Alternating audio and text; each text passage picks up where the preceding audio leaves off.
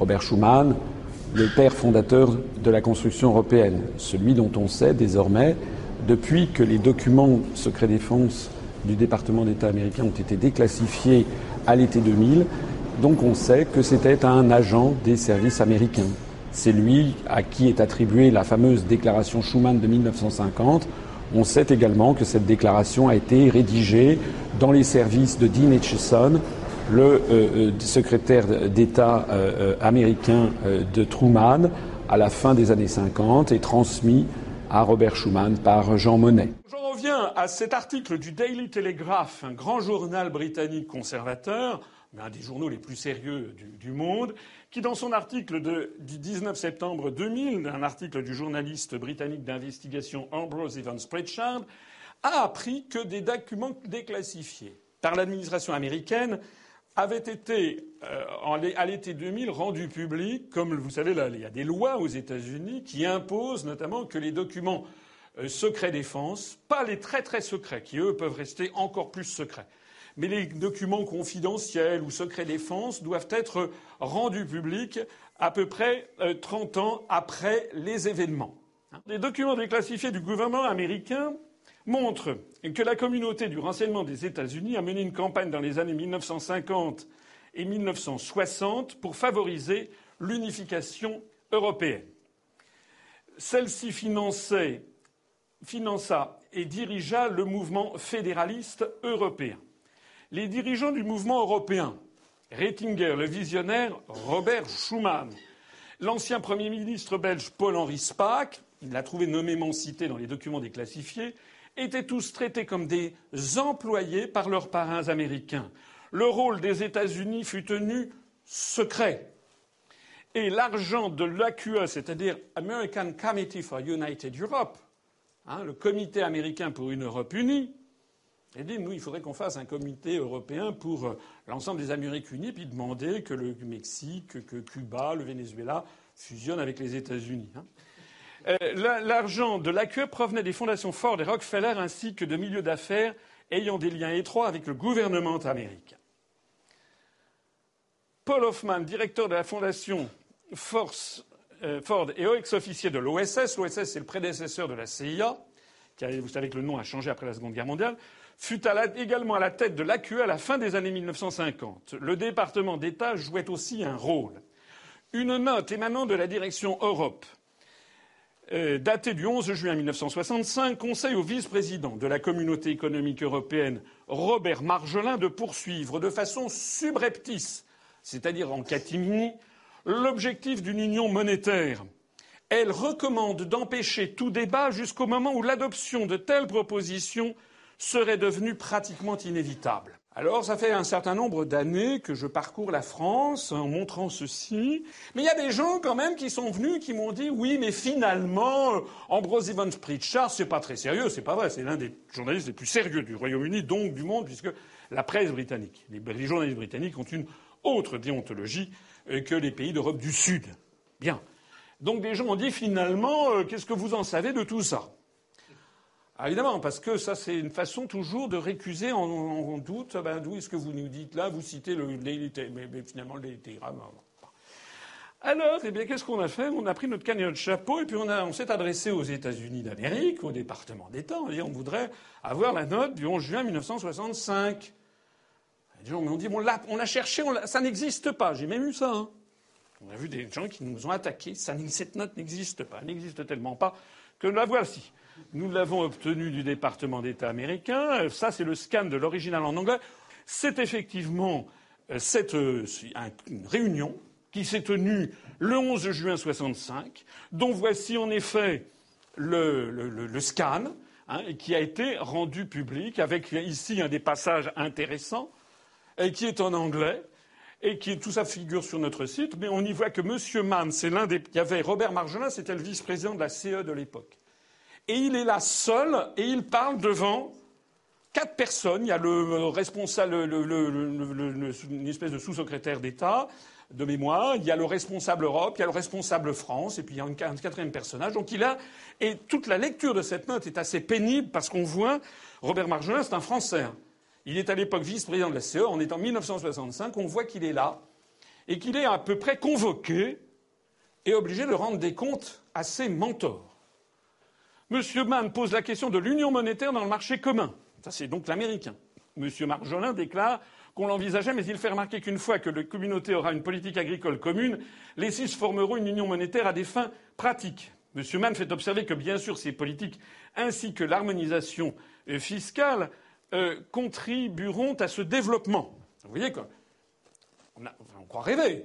C'est quand même un type qui, un, d'ordre, c'est un donneur d'ordre. Hein. M. Marjolin est un Français, il répond à un chef de bureau hein, qui s'occupe des, questions, euh, des questions françaises. Monsieur, donc, Monsieur Marjolin fait référence à l'unité de compte qui sera utilisée dans les prix agricoles et qui maintiendra la stabilité des prix dans les États de la communauté. C'est pourquoi la question est de savoir s'il doit y avoir des euh, propositions monétaires ou sinon on doit attendre jusqu'à ce que les autres politiques entrent en vigueur. Il dit craindre qu'il n'y ait des résistances. Il vient rendre compte à ses commanditaires. Hein. Monsieur Marjolin, le français, vient rendre compte aux Américains. Je crains qu'il y ait des résistances pour cette monnaie européenne qu'il y a des résistances aux propositions monétaires à présent. C'est pourquoi il lui paraît préférable d'attendre que l'adoption de ces propositions devienne pratiquement inéluctable. On retrouve effectivement les termes mêmes de l'article d'Ambrose Evans Pritchard. M. Sketzel, qui est un autre Américain, évoque un document qui avait été émis par le centre de Bologne dont la thèse était que l'union monétaire arriverait dans le droit fil de la dynamique inhérente au traité de Rome. De ce fait, un accord avec ce qui semble avoir été la politique des rédacteurs du traité de Rome, ces décisions pourraient être reportées jusqu'à ce qu'elles soient devenues inévitables. Euh, j'ajoute par ailleurs que tout ceci a été rédigé par Tapé et que très probablement, parce que je connais la musique, j'ai été aussi dans les ministères, quand il y a ce genre de réunion très confidentielle, on évite quand même de mettre des traces trop précises. Hein, donc on fait des, on, fait des, euh, on ne dit pas, voilà, Monsieur Machin, Monsieur Mann a donné instruction à. On ne va pas y écrire les choses comme ceci. Maintenant, nous savons à quoi nous en tenir sur les pères fondateurs de la belle idée européenne, comme on dit. Robert Schuman, qui est considéré comme un très grand homme, en réalité, je me permets de rappeler qu'il a voté les pleins pouvoirs à Pétain à la fin de la, et la fin de la Troisième République. Il était député et il était député à Vichy. Il a voté les pleins pouvoirs, quand même, alors que ça ne fait jamais partie de son historiographie, euh, comment dirais-je, habituelle euh, que l'on cite dans les préaux des écoles. Deuxièmement, il a été membre du premier gouvernement Pétain à Vichy. À la Libération, d'ailleurs, on lui a dit, les gens lui ont quand même, on lui ont demandé des comptes. Il a fait savoir qu'il n'était pas au courant. Il n'était pas au courant qu'il était membre du gouvernement. Ensuite, il a passé, il a été le premier membre du gouvernement, d'un gouvernement à aller rencontrer les autorités nazies à Metz. On ne sait pas d'ailleurs ce qu'il y a dit. Après ça, il a été, il est vrai, emprisonné par les nazis parce qu'il a fait acte de, on ne sait pas très bien quoi. Enfin, en tout cas, il s'est échappé et il a passé le reste de la Seconde Guerre mondiale dans des couvents. À la libération, il a été menacé d'indignité nationale, puisque les communistes d'un côté, les gaullistes de l'autre voulaient sa peau, parce qu'ils savaient que c'était un type qui avait, en tout cas c'est la réputation qu'il avait à l'époque, qui était un collabo. Sauf que, à l'époque, c'est la période de l'épuration et De Gaulle ne souhaitait pas, souhaitait qu'on nous calme les plaies et que l'on n'entretienne pas un climat de guerre civile en France. Il le souhaitait d'autant plus que Pie XII et le Vatican étaient intervenus en faveur de Robert Schuman, qui était proche des, des, comment dirais-je, des partis politiques démocrates chrétiens. Et donc, De Gaulle lui a évité cette indignité nationale qui l'aurait empêché de poursuivre une carrière politique. Il en a d'ailleurs parfaitement profité. Je vous renvoie à mon dossier sur notre site, puisqu'il a été quatorze fois ministre des Affaires étrangères sous la quatrième République, ce qui montre qu'il avait un talent particulier pour jouer les anguilles, et c'est lui qui a, paraît-il, eu ce coup de génie de la déclaration Schuman du 9 mai 1950. Je vous renvoie à mon dossier pour montrer, pour que vous découvriez pourquoi tout ceci est un, est une, est un conte de fées. C'est évidemment pas lui qui a eu cette idée. En tout cas, nous savons maintenant de façon sûre et certaine, depuis le 19 septembre 2000, qu'il était traité comme un employé par ses agents américains, donc en fait financés par la CIA. Quant à Jean Monnet, Jean Monnet a passé toute la Seconde Guerre mondiale aux États-Unis.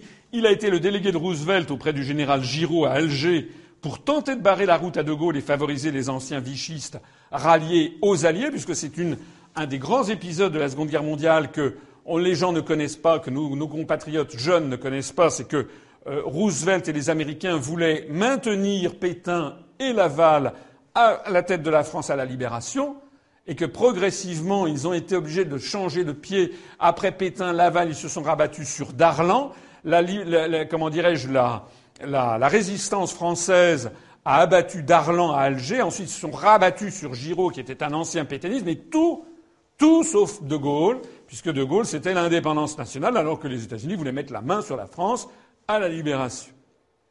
Je rappelle d'ailleurs que les Américains ont maintenu une ambassade à Vichy jusqu'en novembre 1942, c'est-à-dire pratiquement un an après qu'ils fussent entrés en guerre eux-mêmes contre le Japon, après Pearl Harbor qui date du 7 décembre 1941, et puis donc avec, ils fussent entrés en guerre avec euh, l'Allemagne et les puissances de l'Axe. Ça veut donc dire que les États-Unis ont refusé de reconnaître la France libre jusqu'en 1944.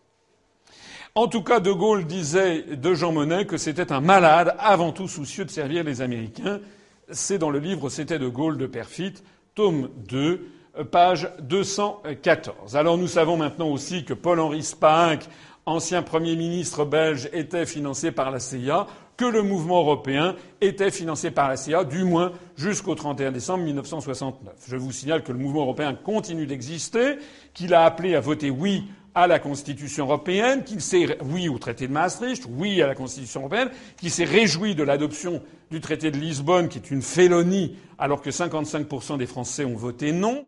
Alors maintenant, il a utilisé également une autre formule de rhétorique qui consiste à me faire passer pour un illuminé parce que je parlerai du rôle des États-Unis dans la construction européenne. Voilà. C'est ah oui vous et la CIA. Ce qui est assez amusant, avec les européistes, c'est que la CIA, c'est comme le nuage de Tchernobyl. Elle s'arrête toujours avant d'arriver à la frontière française. La CIA, qui a un budget qui est à peu près de l'ordre de 100 fois le budget des services d'information et de désinformation et d'influence de la France, ne ferait rien en France. Voilà. C'est un postulat. Vous avez peut-être vu sur Ce soir ou jamais, il y a quelques jours, Madame Marie-France Garot, qui a quand même été une des conseillères de Georges Pompidou, qui a d'ailleurs été la marraine, si j'ose dire, de Jacques Chirac, qui a dit à la télévision française exactement ce que je vous dis. Jean Monnet était un agent américain, c'était les Américains qui étaient à la manœuvre. Le problème qui se pose est celui de la situation de l'Europe après la Seconde Guerre mondiale. Et ça, ça ramène à une politique américaine. C'est la politique américaine qui conditionne la politique européenne. Les États-Unis, déjà face à l'Union soviétique, avait voulu organiser en Europe quelque chose qui soit une zone, sorte de contre-feu à l'Union soviétique. Évidemment, la Seconde Guerre mondiale a changé complètement le contexte. Et les, Américains qui avaient organisé des réseaux pour diffuser cette, politique ont considéré naturellement, euh, en partant des traités de Westphalie et de la situation de l'Europe autrefois, que les nations en Europe, c'était la guerre. Donc il fallait les supprimer, les nations. Il fallait donc supprimer les États et les nations, et les nations souveraines. Ça a été dit expressément. Ça a été dit par Bush, ça a été dit d'abord par Monet, qui portait, comme chacun sait, le message européen. Il était convaincu, mais il le portait. C'était d'ailleurs un agent euh, américain. On sait même combien il a été rémunéré, puisque maintenant c'est déclassifié. Mais il était convaincu. Il y a même maintenant les archives de la CIA qui sont disponibles sur Internet on a des quantités d'informations qui disent que ce que je dis est vrai. Alors vous pouvez tourner ça à la rigolade, ça c'est une formule rhétorique. Mais ce qui est fascinant avec les européistes, c'est que quand on entre dans le vif du sujet, quand on leur sort des informations précises, quand je leur dis par exemple ce qui est cité par le Daily Telegraph, qui est un des plus grands journaux britanniques, n'est-ce pas qu'on sait que Robert Schuman était traité comme un, salarié par ses parrains américains, quand on parle du rôle de l'American Committee for United Europe, quand on sait que tout c'était derrière ça la CIA qui était à la manœuvre, d'un seul coup on me dit oh, mais vous, vous fumez la moquette. Non, je ne fume pas la moquette. On pourrait avoir un débat, toute pièce justificative à l'appui. D'ailleurs, honnêtement, dans les années 50, justement au moment de la CED 54, c'était un secret de polichinelle. Pourquoi les gaullistes et les communistes, justement, ont fait alliance pour taper, pour empêcher la CED C'est parce que tout le monde savait, on parlait de l'Europe américaine. Les, communistes parlaient aussi de l'Europe vaticane, parce que c'était également promu par, le Vatican de Pie XII.